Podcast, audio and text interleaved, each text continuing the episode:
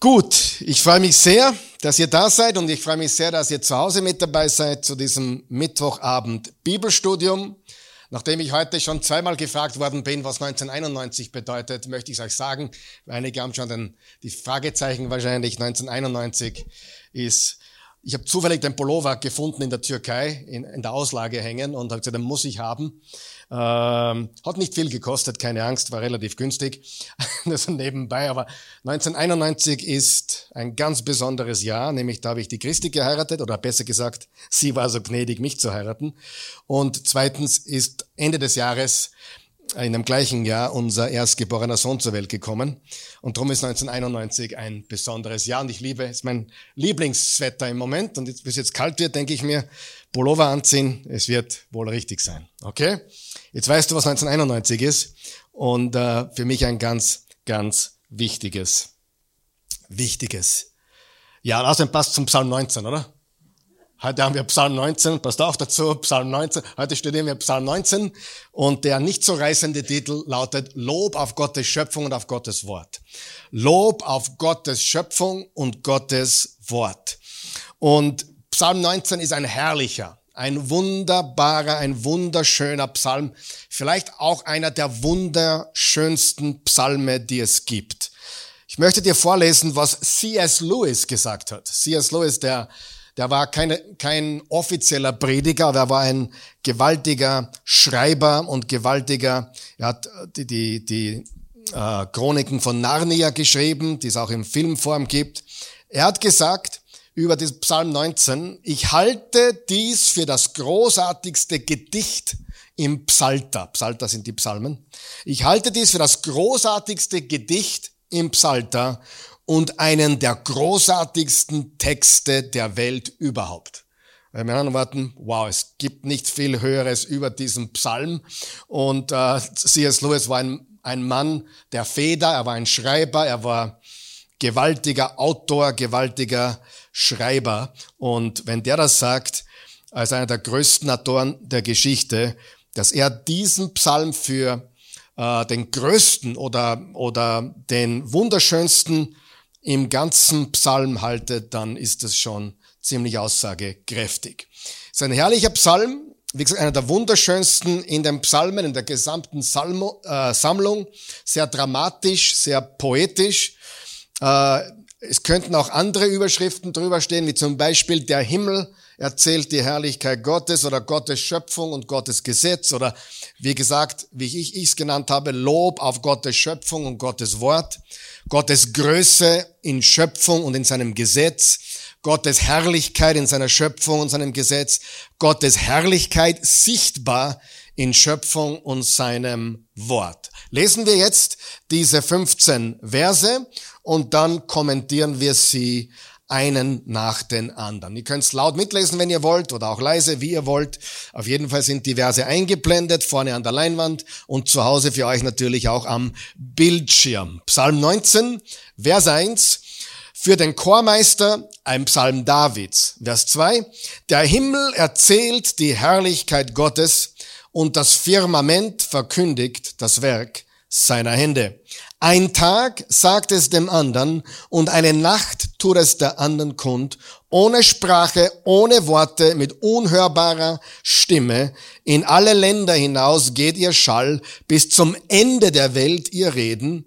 Der Sonne hat er am Himmel ein Zelt errichtet. Wie ein Bräutigam kommt sie hervor aus ihrer Kammer, läuft freudig wie ein Held die Bahn. An einem Ende des Himmels geht sie auf und läuft bis zum anderen Ende und nichts bleibt ihrer Glut verborgen. Die Weisung des Herrn ist vollkommen. Sie gibt neues Leben. Das Zeugnis des Herrn ist verlässlich. Es macht den Einfältigen weise. Die Befehle des Herrn sind gerecht. Sie erfreuen das Herz. Das Gebot des Herrn ist lauter. Es erleuchtet die Augen. Die Furcht des Herrn ist rein. Sie hat immer Bestand. Die Gesetze des Herrn sind Wahrheit. Allesamt sind sie gerecht kostbarer sind sie als Gold, als viel feines Gold und süßer als Honig, als Wabenseim. Auch dein Diener lässt sich warnen durch sie. Wer sie hält, hat reichen Lohn, aber wer wer kennt alle Verfehlungen? Sprich mich frei von denen, die mir verborgen sind. Auch vor vermessenen Menschen bewahre deinen Diener, dass sie nicht über mich herrschen. Dann bin ich schuldlos und frei von jedem Vergehen. Lass dir, und jetzt kommt ein wichtiges Gebet, der letzte Vers ist ein Gebet, lass dir die Worte meines Mundes gefallen und das Sinnen meines Herzens gelange zu dir, Herr, mein Fels und mein Erlöser. Also gleich im ersten Vers haben wir die, haben wir einen Titel. Es beginnt mit einem Titel. Äh, dieser Titel, nämlich für den Chormeister, ein Psalm Davids, sagt uns, für wen oder an wen der Psalm geschrieben wurde. Man könnte Chormeister deuten als äh, den Vorsängern, die es im Tempel und in der Stiftshütte gegeben hat. Aber es könnte auch Gott sein, der Meister, der Musikmeister, der, der Schöpfer von der Musik oder beides.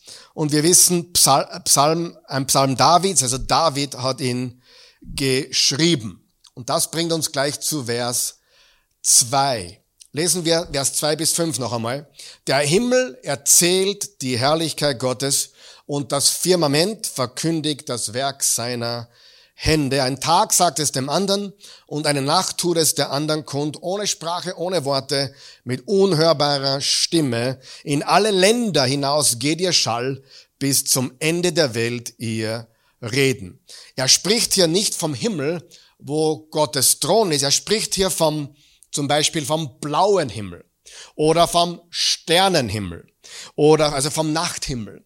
Also er sagt, egal ob wir in den blauen Himmel blicken oder in den Nachthimmel blicken, der voller Sterne ist und voller, voller wenn der Mond scheint, auch wunderschön, oder einen Sonnenuntergang betrachten oder einen Sonnenaufgang anschauen, das verkündigt das Werk seiner Hände. Wir blicken zur Sonne, wir blicken in den Himmel, wir blicken zu den Sternen und wir sehen, sie verkündigen die Herrlichkeit Gottes. Es ruft klar und deutlich. Der Herr, der Gott, der Schöpfer, der alles erschaffen hat, ist voller Herrlichkeit. Schau, was er gemacht hat. Schau, wie er es gemacht hat. Schau, wie kunstvoll und wie wundervoll. Aber nicht nur kunstvoll und wundervoll und wunderschön, sondern auch extrem praktisch und brauchbar. Jetzt stell dir vor, viele Künstler machen ja Dinge, die nicht brauchbar sind, sind nur schön zum Anschauen. Aber das, was Gott gemacht hat, ist nicht nur kunstvoll und wunderschön, sondern auch brauchbar und für das, was wir äh, in der Welt brauchen, praktisch. Äh, es ist alles so nützlich, es ist alles so dienlich, es ist alles so wunderbar verwendbar und brauchbar. Ja? Wenn man den menschlichen Körper anschaut, der ist nicht nur wundervoll, sondern auch extrem praktisch, oder? Ich meine, jedes Detail ist so praktisch. Wenn du gesund bist, wenn du den Segen hast, gesund zu sein und alles so funktioniert, wie es funktionieren soll, dann ist das einfach nicht nur herrlich und wunderschön, sondern auch extrem praktisch und dienlich und nützlich. Wie nützlich deine Beine sind, wirst du erst wissen, wenn du nicht mehr gehen kannst. Wie nützlich deine Augen sind, wirst du erst wissen, bis du nicht mehr sehen kannst. Wie nützlich deine Ohren sind, ist dir nicht bewusst, bis du nicht mehr hören kannst. Die, die Schöpfung des Körpers, wenn du bei Geburten dabei warst, ich war bei, bei sechs Geburten dabei und das war, jedes Mal habe ich geweint wie ein kleines Kind und jedes Mal habe ich die Emotionen kaum in den Griff bekommen, äh, weil das nicht nur, äh, das ist einfach eine gewaltige, gewaltige Sache, da sein eigenes Kind zur Welt äh, bringen zu dürfen. Also die Frau hat es zur, zur, Welt gebracht, ich habe dabei sein dürfen. aber er hat es nicht nur wunderbar und wunderschön gemacht, sondern extrem brauchbar, nützlich, praktisch, dienlich. Und es muss uns, glaube ich, bewusst sein, egal was wir anschauen, es ist nicht nur schön, sondern extrem dienlich für uns Menschen. Und in all diesen Dingen, die wir sehen, in der gesamten Schöpfung, egal ob es die großen Berge sind oder ob es eine Blume ist, es zeigt uns die Herrlichkeit Gottes, die Vielfalt. Sie, die Schöpfung sagt uns so viel über Gott. Er ist ein Künstler, er ist vielfältig, er ist so unglaublich kreativ. Also es gibt niemanden, der so kreativ ist. Wer im Gegensatz zum Teufel, der ist nicht so kreativ. Er ist auch ein bisschen kreativ, aber er kann natürlich nur das abkupfern, was er vom Schöpfer selbst ähm, hat. Er ist ja auch ein Geschöpf und ein gefallenes Geschöpf, äh, wenn man schon dabei sind beim Thema. Aber Gott ist der Schöpfer. Es ist, er hat wunderschön geschaffen. Er hat wertvoll geschaffen. Und das ist, und das muss man sich auf der Zunge zergehen lassen, für die gesamte Menschheit zu sehen. Keiner kann es eigentlich nicht sehen.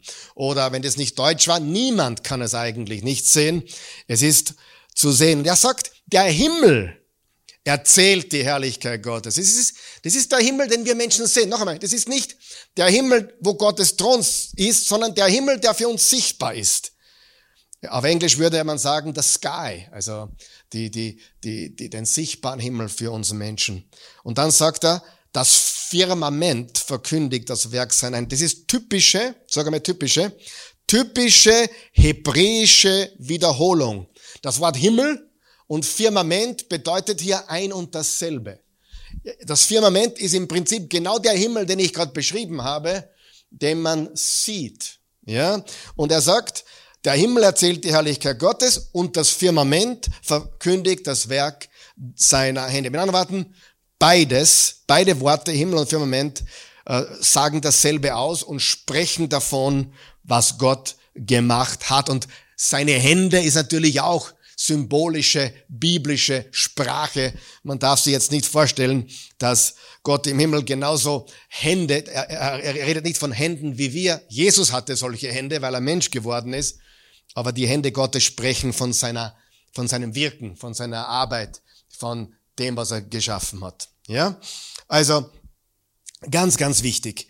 Himmel und Firmament ist hier dasselbe im Prinzip, eine hebräische Wiederholung in der hebräischen Poesie und ähm, das ist eine ganz typische Eigenschaft von hebräischer Poesie, diese Wiederholung mit einem anderen Wort. Ich sage einen Satz und sage denselben Satz noch einmal mit einem anderen Wort. Himmel verkündigt, Firmament verkündigt. Oder Himmel erzählt, Firmament verkündigt. Im Vers 3 steht, ein Tag sagt es dem anderen und ein, eine Nacht tut es der anderen kund. Ähm, und das offenbart uns sehr viel über Gott. Die, Herrlichkeit Gottes, die Weisheit Gottes, Gottes kreative Größe. Ähm, es sagt uns deutlich hier, dass die Tage und die Nächte äh, davon sprechen, was Himmel und Firmament uns bereits verkündigen. Einer, ein Tag sagt es dem anderen, eine Nacht tut es der anderen kund, die Schöpfung spricht, die Schöpfung spricht zu allen. Amen. Die Schöpfung spricht.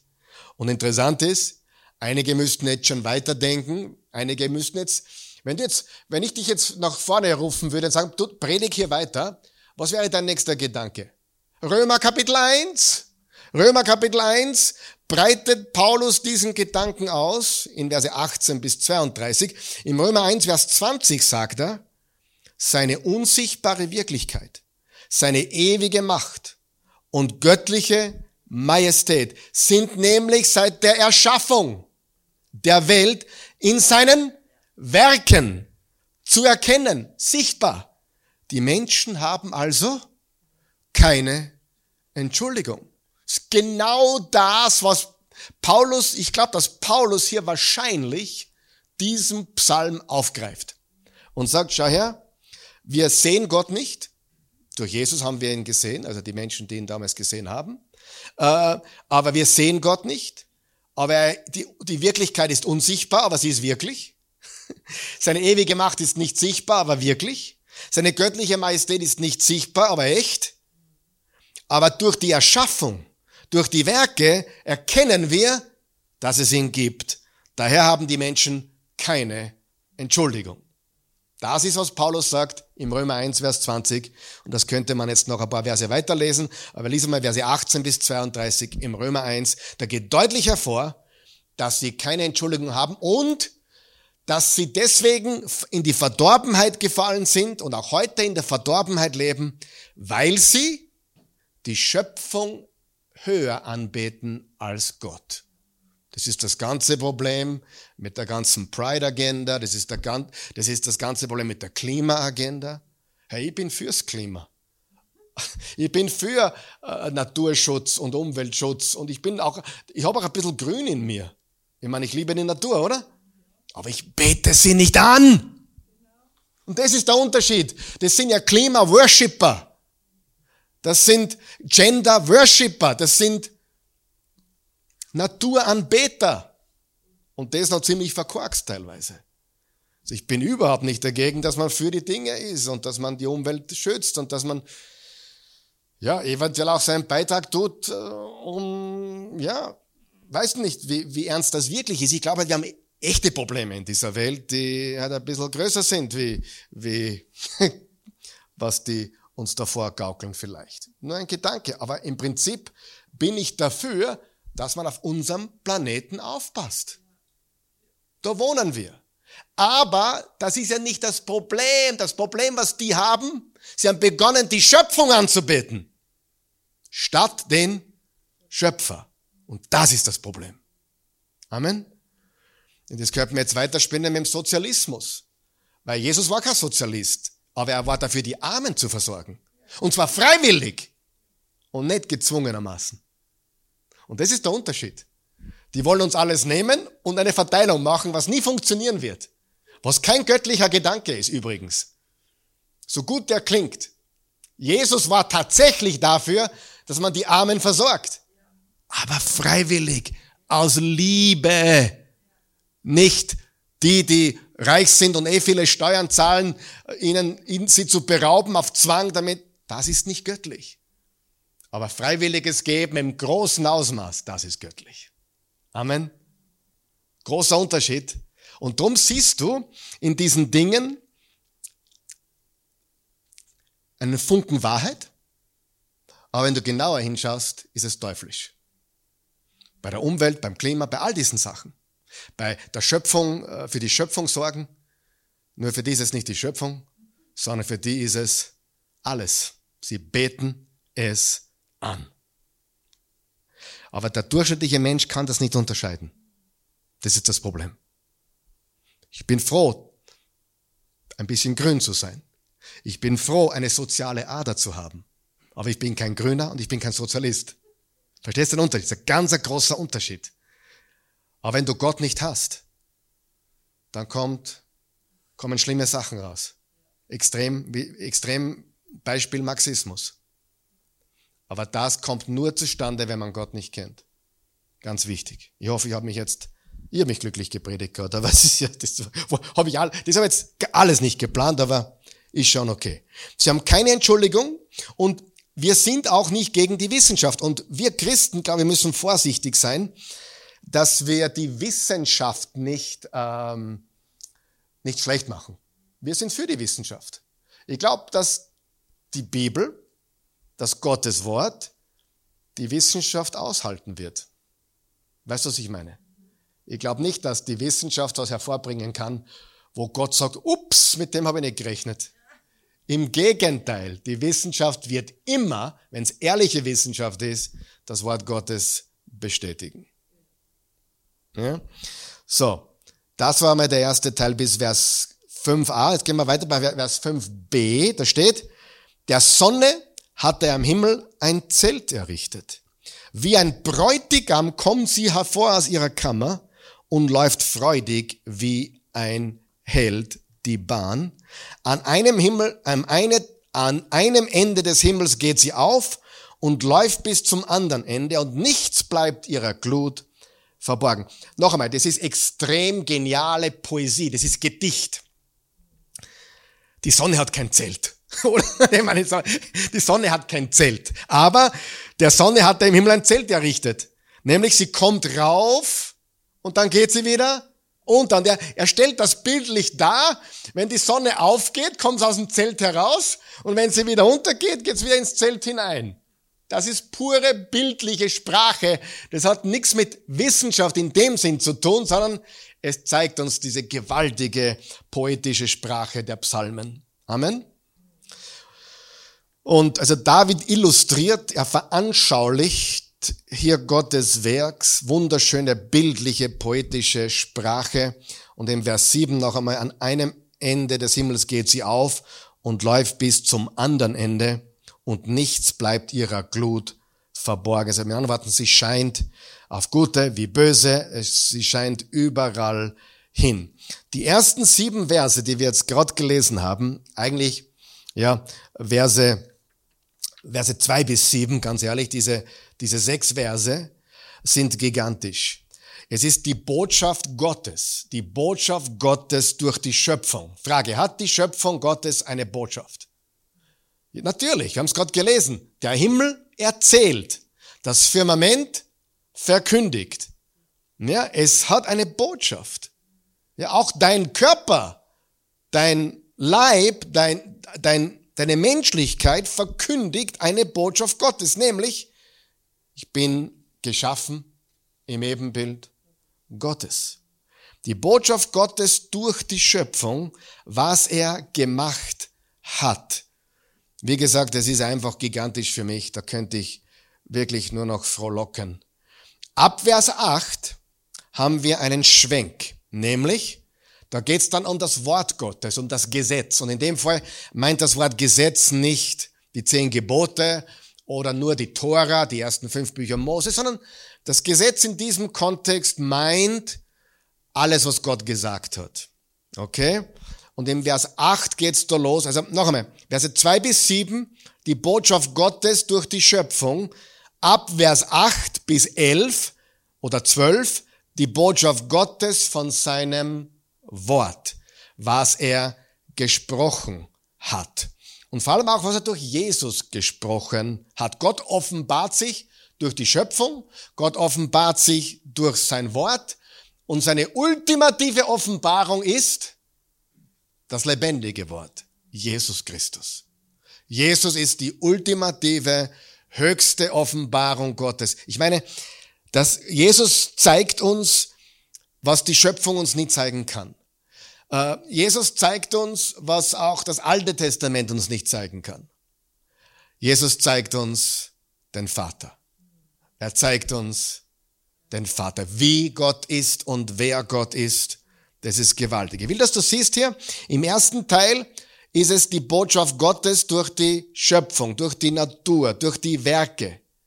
Im zweiten Teil ist es die Botschaft Gottes durch sein Wort, durch sein Reden und ultimativ durch unseren Erlöser Jesus. Lesen wir Verse 8 bis 10 noch einmal und achte auf die sieben Worte. Sieben Worte, äh, die mit dem Wort Gottes zu tun haben. Vers 8, die Weisung des Herrn ist vollkommen. Da haben wir das erste, die Weisung. Sie gibt neues Leben. Uh, die Weisung des Herrn gibt was? Neues Leben. Das Wort Gottes gibt neues Leben. Das Zeugnis des Herrn, auch das Wort Zeugnis ist ein Wort für Gottes Wort. Das Zeugnis des Herrn ist verlässlich, vertrauenswürdig und es macht den Einfältigen weise. Es gibt, es gibt nicht nur neues Leben, sondern es macht uns sogar weise. Vers 9, die Befehle des Herrn, das dritte Wort ist Befehle, sind gerecht, sie erfreuen das Herz. Frage, erfreut dich das Wort Gottes? Erfreut dich, was der Herr sagt? Ich hoffe es. Das Gebot des Herrn ist lauter. Es erleuchtet die Augen. Es erleuchtet uns. Und es ist rein. Und im Vers 10 haben wir die Furcht des Herrn. Und in dem Fall ist die Furcht des Herrn auch ein Begriff, der sich auf das Wort Gottes bezieht. Gott und sein Wort zu fürchten. Es ist die Furcht des Herrn. Sie hat für immer Bestand. Die Furcht des Herrn hat für immer Bestand. Die Gesetze des Herrn sind Wahrheit. Allesamt sind sie gerecht. Wir haben also sieben Worte, die mit dem Wort Gottes zu tun haben. Weisung, Zeugnis, Befehle, Gebot, Furcht, Gesetze und Wahrheit. Noch einmal, in den Versen zwei bis sieben David preist Gott den Herrn, äh, oder David preist den Gott, der sich durch die Schöpfung offenbart. Er preist den Gott, der sich durch die Schöpfung offenbart. Und ab Vers 8, David preist den Gott, der sich durch sein Wort offenbart. Die Schöpfung sagt uns viel über Gott, aber sein Wort sagt uns noch viel mehr. Die Schöpfung spricht nicht von seiner Gnade. Die Schöpfung spricht nicht von seinem Erbarmen. Die Schöpfung spricht auch nicht von seiner Liebe. Obwohl, naja, man könnte schon sagen, ich meine, ein böser Gott könnte da so viel Gutes und so viel Schönes machen, weiß ich. Aber das ist nicht der Punkt hier. Aber die Schöpfung an und für sich redet nicht über die Gnade Gottes oder die Liebe Gottes oder das Erbarmen Gottes oder die Güte Gottes, eher über die Größe Gottes und, und die Kreativität Gottes. Alles, was wir über Gottes Gnade, Erbarmen und Liebe und Treue wissen, wissen wir von seinem Wort. Im Höhepunkt Jesus das lebendige Wort, der die Gnade Gottes personifiziert, war und ist und das Erbarmen Gottes und die Liebe Gottes und alles, was gut und vollkommen ist, kommt von ihm. Das wissen wir von seinem Wort. Und drum, glaube ich, ist es ganz wichtig zu verstehen, dass die Schöpfung uns viel über Gott sagt, aber sein Wort sagt uns noch viel mehr und Jesus sagt uns noch mehr. Richtig? Jesus sagt uns alles. Also das Wort offenbart ihn als den, der einen Liebesbund mit uns Menschen hat, einen Liebesbund. Ganz was Interessantes. Die ersten sieben Verse sprechen von was? Der Schöpfung. Das Wort, was hier für Gott verwendet wird, ist das Wort El, E-L. Israel. Mit Gott kämpfen. Gabriel. Raphael. Gott heilt. El Al. Israelische Airline. Äh, äh, und so weiter. Ezechi El. El bedeutet Gott. Ist aber so wie im Deutschen die gewöhnlichste, äh, das gewöhnlichste Wort für Gott. Auch im Deutschen kann Gott vieles bedeuten, oder? Gott ist ein Begriff, der nicht nur für den Gott verwendet wird, sondern Gott ist ein Begriff, der verwendet wird für alle möglichen Dinge, die Menschen als Gott sehen, richtig? Und hier in den ersten sieben Versen wird das Wort El verwendet, was noch gewöhnlicher ist wie Elohim. Und selbst das Wort Elohim im Alten Testament bedeutet nicht immer Gott, sondern kann sich auf geistliche Wesen beziehen. Ähm, oder El Shaddai, so hat sich Gott dem Abraham äh, offenbart. Das Wort El ist das gewöhnlichste hebräische Wort für Gott. Und das wird in den ersten sieben Versen verwendet. El hat geschaffen. Ab Vers 8, dreimal dürft ihr raten, welcher Wort da verwendet wird? Das Wort Jahwe. Was ist der Unterschied? Jahwe ist der Liebesbundname Gottes. Äh, ich hatte eine sehr, sehr interessante Begegnung letzte Woche in einem Hotel, in einem Schwimmbad. Ähm, Ich bin in die Sauna gegangen und da sitzen zwei Männer drinnen. Beide haben einen langen Bart und einer hat diese Haare und der andere nicht. Der hat ein bisschen, bisschen, bisschen, äh, bisschen normaler ausgeschaut, also nicht ganz so jüdisch. Und ich habe gefragt, wo seid ihr her? Und sie haben geschmunzelt, Israel. Dann habe ich mich über eine Stunde mit denen unterhalten, in der Sauna und dann im Schwimmbad noch. Sie sind dort gewesen, also ich war in Georgien, ja. Und sie waren auch dort, in Tbilisi, und um Urlaub zu machen. Der eine ist IDF-Soldat, also von der israelischen Defense, äh, von der israelischen Militär und hat nach 52 Tagen Hardcore-Einsatz von seinem Doktor verschrieben bekommen, fünf Tage wegzufahren. Und der hat mir erzählt, was ich euch schon erzählt habe vor Wochen, aber es von Menschen zu hören, die im Raum waren, wo der Kopf in dem Zimmer liegt und der restliche Körper in dem Zimmer. Er hat mir wörtlich gesagt, Er war jetzt 250 Tage beschäftigt. Mit Aufraumarbauten und so weiter. Der andere war kein Soldat, sondern er ist äh, Leichenbeschauer. Und was die beiden erlebt haben, haben sie mir in, in einer Stunde, ich habe es gerade kennengelernt, habe sogar WhatsApp noch einmal eingespeichert, kann jeden, jederzeit kontaktieren jetzt in Jerusalem. Wir sind mittlerweile in Kontakt. Und er erzählt, ja, wir haben die letzten 52 Tage seit dem 7. Oktober, waren wir im Volleinsatz Tag und Nacht und der Doktor hat uns verschrieben, beide sind gläubige Juden, also nicht nur namentliche Israelis, sondern richtige Juden.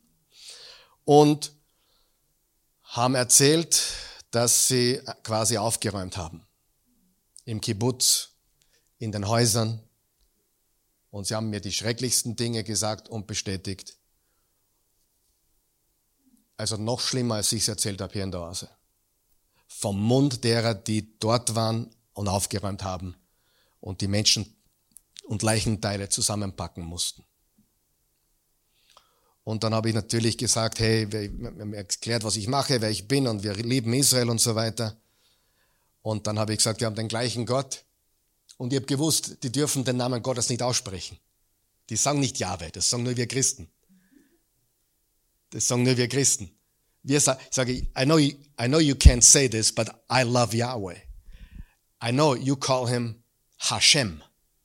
Hashem heißt der Name. Also die, die sagen, die sprechen ihn nicht direkt an, und, sondern wenn sie über Gott reden, über Yahweh, sagen sie Hashem, der Name. Und er war total aus dem Häuschen, dass ich das alles wusste und hat ihm total getaugt. Und das wollte ich sagen. Genau. Äh, El ist der gewöhnliche Name. Aber Jahwe mit J-H-W-H, also wir wissen ja nicht hundertprozentig, wie es ausgesprochen wurde, das ist der Liebesbundname. Der Herr, der einen Liebesbund mit uns hat. Der Gott der Liebe und Treue zu seinem Volk. Okay?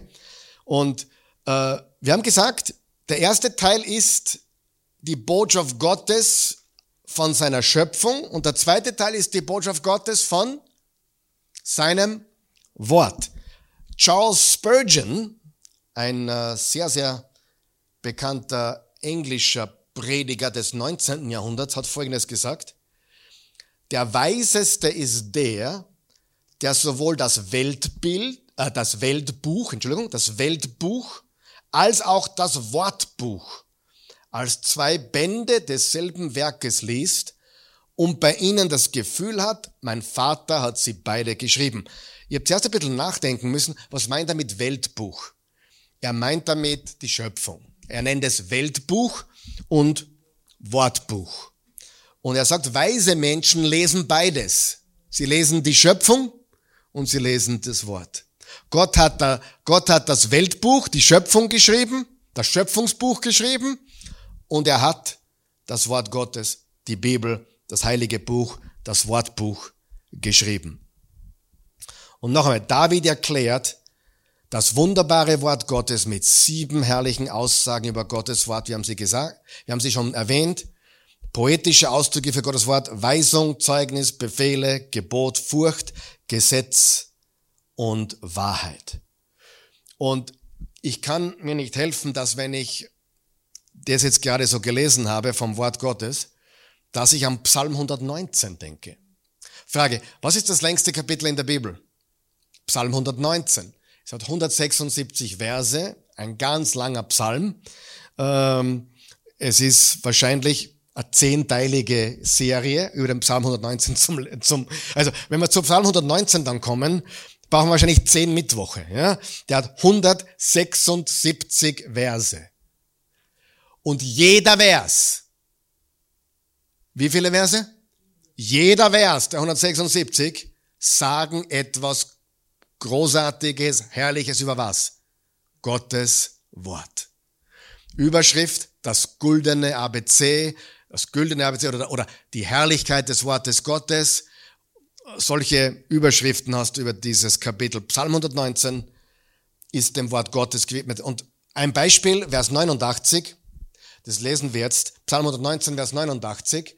bitte einblenden. Für immer, Jahwe, steht dein Wort im Himmel fest. Für immer wer? Jahwe. Also der Name, Hashem, was die Israelis, also die Juden nicht aussprechen dürfen, wird hier ausgesprochen. Der Name, der Bundesname, nicht El, nicht ein gewöhnlich, nicht Gott, sondern der Herr. Also bei mir in der neuen evangelistischen Übersetzung steht Jahwe. Wenn du eine Elberfelder hast oder Luther oder Franz Eugen Schlachter oder Zürcher Bibel, steht hier Herr, aber nicht mit großem H und kleinem E und kleinem R und kleinem R, sondern großes H, großes E, großes Herr, R, großes R. Also Herr in vier Großbuchstaben, was darauf hindeutet, dass es sich um den Namen Jahwe handelt. Im Hebräer 1, Vers 3, das haben wir nicht zum Einblenden, deshalb nur ihr, ich hier stehen, da steht, durch die Macht seines Wortes trägt er das All. Also, das, das Wort Gottes trägt die Schöpfung Gottes. Oder er hält die Schöpfung Gottes. Ist ja ziemlich spannend, dass alles im Gang bleibt und steht und besteht. Derjenige von uns, der das Wort Gottes kennt und derjenige, der den Gott des Wortes kennt, freut sich. Wir freuen uns am Gottes Wort, weil Gott rein ist und sein Wort rein ist. Wenn Gottes Wort rein ist und, und Gott rein ist und Gottes Wort rein ist, kann man Gottes Wort verdrehen? Kann man und wird es auch. Von bösen Menschen oder von unwissenden Menschen, sagen wir fair. Petrus schrieb darüber. Petrus schrieb darüber, Judas schrieb darüber, nicht der Judas, der sich aufgehängt hat, sondern ein anderer Judas schrieb darüber im Judasbrief, 24 Verse, im, kurz vor der Offenbarung, ganz hinten im Neuen Testament. Sowohl Petrus als Judas schreiben über Menschen, die Gottes Wort verdrehen, zu ihrem eigenen Vorteil sind auch oft die Menschen, die sagen, Gott hat zu mir gesprochen, was natürlich wahr sein kann, aber wenn es dann manipulativ ist oder verdreht ist, weiß man, es ist nicht Gott. Das, das glaube ich, macht Gottes Herz sehr traurig, weil das Wort Gottes ist rein und macht uns rein. Und das Spannende ist, dass David, der diesen Psalm geschrieben hat über Gottes Wort, der hat noch nie, der hat das Johannesevangelium nicht gehabt den Römerbrief nicht gehabt, das Neue Testament nicht gehabt und trotzdem konnte er so viele gute Dinge sagen. Stelle vor, der hätte das Johannesevangelium gehabt. Der, der hätte sie nicht mehr eingekriegt, der wäre ausgezuckt, ja, oder den Römerbrief. der Gerechte wird aus Glauben leben, oder Johannes, ich bin der Weg, die Wahrheit und das Leben. War alles, er hatte weniger wie wir heute und trotzdem war er so voll des Wortes. In Vers 11 noch einmal geht's weiter. Kostbarer sind sie als Gold als viel feines Gold und süßer als Honig und Wabenseim. Was ist kostbarer als Gold? Das Wort Gottes, die Worte Gottes. Stimmt es? Wenn du dich entscheiden könntest für eine Tonne Gold oder, oder Weisheit? Sprüche Salomo. Weisheit ist kostbarer als Gold und Silber und Diamanten hat der reichste Mann der Welt gesagt. Hat leicht reden, oder? Kostbarer sind sie als Gold, als viel feines Gold und süßer als Honig, als Wabensheim. Auch dein Diener lässt sich durch, lässt sich warnen durch sie. Wer sie hält, hat reichen Lohn. Was wir nicht vergessen dürfen, David war sehr reich. Wisst ihr das? David hat die Baumaterialien und, und, und eigentlich David hat alles, bevor David gestorben ist, hat er bereits alles vorbereitet für den Tempelbau, den dann Salomo getätigt hat. Salomo war noch reicher, keine Frage. Aber David war extrem reich. Aber wenn wir an Reich denken im Alten Testament, denken wir nicht an David. Wir denken an Salomo, Eventuell denken wir auch an Abraham. Er war sehr reich an Vieh, Silber und Gold, steht im Genesis 13, Vers 2, glaube ich. Aber wir denken nicht an David, wenn wir an Reichtum denken, obwohl er einer der reichsten war. Warum? Weil er primär für was anderes bekannt war, nämlich für sein Herz für Jahwe. Wie gesagt, Salomo war dann noch reicher, aber er war weniger bekannt für sein Herz, für Gott. Das heißt, obwohl David so reich war, war er nicht als reich bekannt, sondern für sein Herz. Hätte David nicht das Herz gehabt, das er gehabt hat, wäre er wahrscheinlich auch für seinen Reichtum bekannt gewesen. Aber sein Herz war so aufrichtig vor Gott. War er perfekt? Nein. Aber war sein Herz reich und voller Liebe für Gott? Vor allem, wie er reagiert hat auf die Konfrontation und auf die Zurechtweisung von Nathan. Sein Leben war dann ein bisschen ein Scherbenhaufen, vor allem in der Familie. Das bringt Sünde mit sich, Amen. Die Konsequenzen sind oft nicht aufzuhalten, aber die Vergebung war da und er wurde wiederhergestellt, auch wenn nicht alles dann so super war. Aber er war, er war bekannt für sein Herz für Jahwe. Gottes Wort ist kostbarer als Gold. Gottes Wort ist süßer als Honig. Was heißt das? Gottes Wort ist süß als sinnliche Erlebnisse. Sinnlich, also alles mit den Sinnen zu erfassen ist. Gottes Wort bringt uns die Warnung, die wir brauchen. Es warnt uns vor den falschen Wegen, vor den Sünden, die uns so leicht umstricken und uns zerstören. Aber Gottes Wort ist auch extrem belohnend. Das finden wir beides im Vers 12. Vers 12 noch einmal, auch dein Diener lässt sich warnen durch sie, also durch die Worte Gottes. Wer sie hält, hat reichen Lohn. Es warnt uns und es belohnt uns. Was ist eine der größten Belohnungen des Wortes Gottes? Innerer Friede. Der Friedefürst. Was brauchen die Menschen zu Weihnachten am allermeisten? Der, der Eugen hat es erwähnt am Sonntag, wo die Selbstmordrate vom ganzen Jahr am höchsten ist.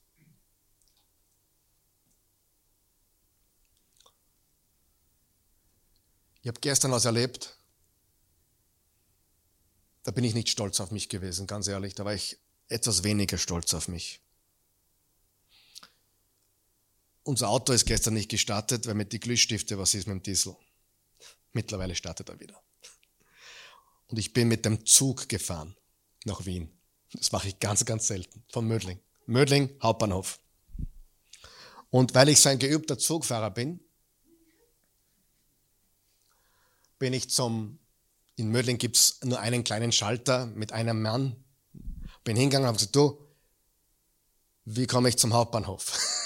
ich bin kein Zugfahrer. Dann sagte er zu mich, ich habe jetzt keine Zeit, ich schließe gerade die Kasse.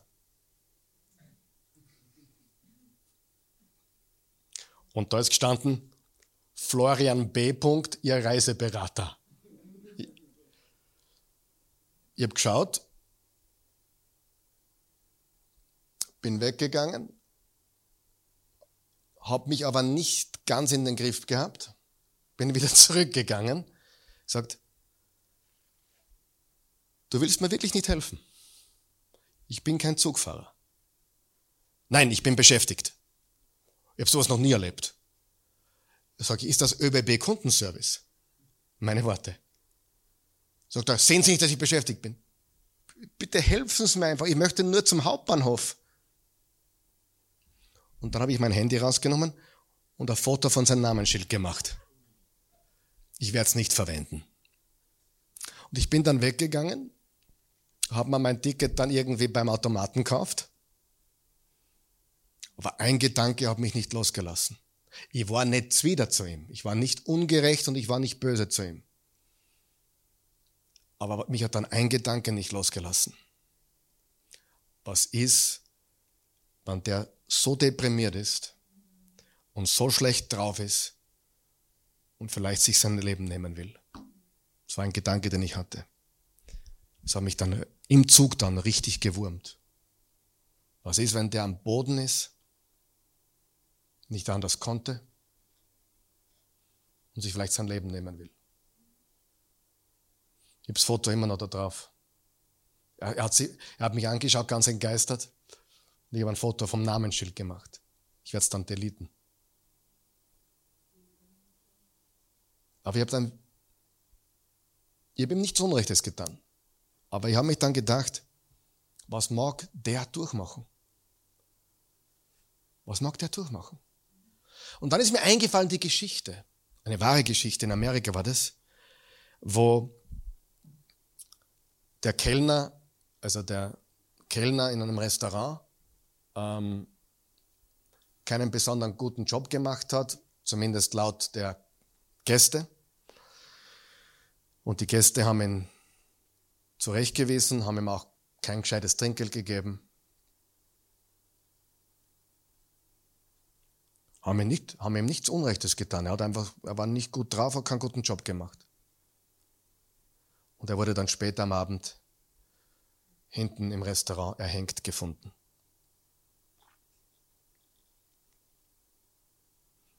Ich glaube, wir müssen aufpassen. Auch wenn wir ja nichts Unrechtes tun, aber man kann, man weiß nicht, wo die Leute stehen. In, warum wird das jetzt alles gesagt? Innerer Friede. Den Menschen fehlt der Friede. Sonst könnten sie gar nicht so reagieren. Der kann, dieser Bursche, der war vielleicht Mitte 20, der kann gar nicht so reagieren, wenn er nicht, wenn nicht irgendwas wäre. Richtig? Und ich hätte es besser machen können. Amen. Und ich, ich konnte nicht mehr umdrehen, weil ich war schon im Zug. Und ich habe mir ein bisschen aufgeregt innerlich. Und möglicherweise war der junge Mann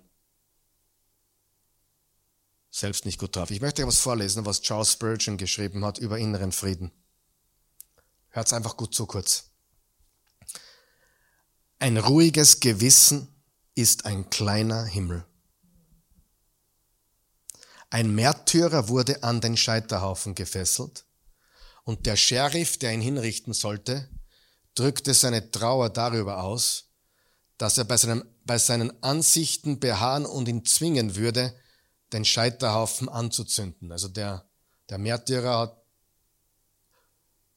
hat weiter festgehalten an seine Aussagen zu Christus.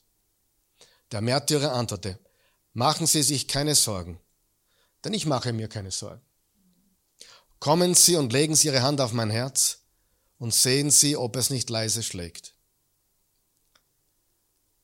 Der Sheriff entsprach seiner Bitte und legte seine Hand aufs Herz auf, auf das Herz des Märtyrers und er merkte, es ist ganz ruhig. Der Märtyrer sagte jetzt, leg deine Hand auf dein eigenes Herz und sieh, ob du nicht mehr beunruhigt bist als ich. Und dann geh deinen Weg und anstatt Mitleid mit mir zu haben, bemitleide dich selbst. Innerer Friede hat nichts mit Umständen zu tun. Lernen wir schon wieder sondern mit dem, wen wir kennen, den Schöpfer und Erhalter, den Erlöser. Gottes Wort ist ein großer Segen. Gottes Wort ist ungefiltert. Ich bin in meinem Büro gesessen, habe ich viele Bücher, ich habe auch zu Hause viele Bücher, ich liebe Bücher. Und mir ist bewusst geworden, alle diese Bücher sind gefiltert. So wie bei Instagram oder wo du einen Filter drauflegen kannst. Das einzige Buch, was nicht gefiltert ist, was real und, und 100% ist, ist Gottes Wort. Einige Vorteile. Es erquickt deine Seele. Es fordert dein Denken heraus. Es erfreut dein Herz. Es erleuchtet deine Perspektive, wenn du Klarheit haben willst. Es sichert deine Zukunft. Es bringt dir Leben. Lesen wir noch Vers 13 bis 15, dann schließen wir ab. Aber wer kennt alle Verfehlungen? Sprich mich frei von denen, die mir verborgen sind. Auch vor vermessenen Menschen bewahre deinen Diener, dass sie nicht über mich herrschen. Dann bin ich schuldlos und frei von jedem Vergehen. Lass dir die Worte meines Mundes gefallen und das Sinnen meines Herzens gelange zu dir. Herr, und da haben wir das große Herr, Herr mein Fels und mein Erlöser. Er vergibt uns, er spricht uns frei von aller Schuld. Er hilft uns, dass die Sünde nicht über uns herrschen kann. Er macht uns schuldlos und frei von jedem Vergehen. Und das abschließende Gebet ist ein Gebet, das bete ich oft. Herr, lass dir gefallen, ich bete es in meinen Worten, lass dir gefallen die Worte meines Mundes und das Trachten meines Herzens. Lass dir gefallen die Worte meines Mundes, das Trachten meines Herzens. Seht ihr, was für ein herrlicher Gott in der Schöpfung und in der Offenbarung seines Wortes? Er offenbart sich in der Schöpfung und er offenbart sich durch sein Wort. Abschließend drei Worte, die wir einblenden, wo wir Jesus sehen in diesem Psalm. Ganz einfach. Erstens, er ist Schöpfer. Jesus ist Schöpfer. Jesus ist der nicht geschaffene Schöpfer. Also wenn die Mormonen sagen, sie haben den gleichen Jesus, dann stimmt das nicht. Bei den Mormonen ist, es, äh, ist Jesus geschaffen worden. Wie bei den Zeugen Jehovas. Aber im christlichen, also nicht im christlichen, im, im Glauben, in der christlichen Bibel, im Wort Gottes, ist Jesus der nicht geschaffene Schöpfer. Er ist der Schöpfer. Zweitens, er ist der Offenbarer. Wen zeigt uns Jesus? Den Vater. Er ist nicht nur der Schöpfer, er ist der Offenbarer und drittens, er ist unser Fels und unser Erlöser. Und das sehen wir in diesem Psalm. Jesus, der Schöpfer, der Offenbarer und der Erlöser. Wir sehen eine gewaltige Erfüllung all dieser Dinge im Neuen Testament. Amen beten wir. Vater im Himmel, gütiger, gnädiger, treuer, barmherziger Gott, wir danken dir für dein heiliges Wort. Wir danken dir für die wunderbare, herrliche Schöpfung. Wir danken dir für alles, was du gemacht hast. Die Werke verkündigen deine Herrlichkeit. Der Himmel erzählt von deinen Werken, die, das Firmament verkündigt das Werk deiner Hände. Danke dafür. Die Schöpfung versetzt uns in Staunen. Aber Gott sei Dank wissen wir mehr über dich als nur das, was wir durch die Schöpfung kennen. Wir wissen so viel mehr durch dein heiliges Wort und noch so viel mehr durch das lebendige Wort Jesus. Danke für diese wunderbaren Offenbarungen. Und wir preisen und erheben dich. Wir wollen dich preisen für die Schöpfung. Wir wollen dich preisen für dein Wort und die Offenbarung darin. Und wir wollen dich preisen für deine Erlösung. Jetzt in alle Ewigkeit. Amen. Amen.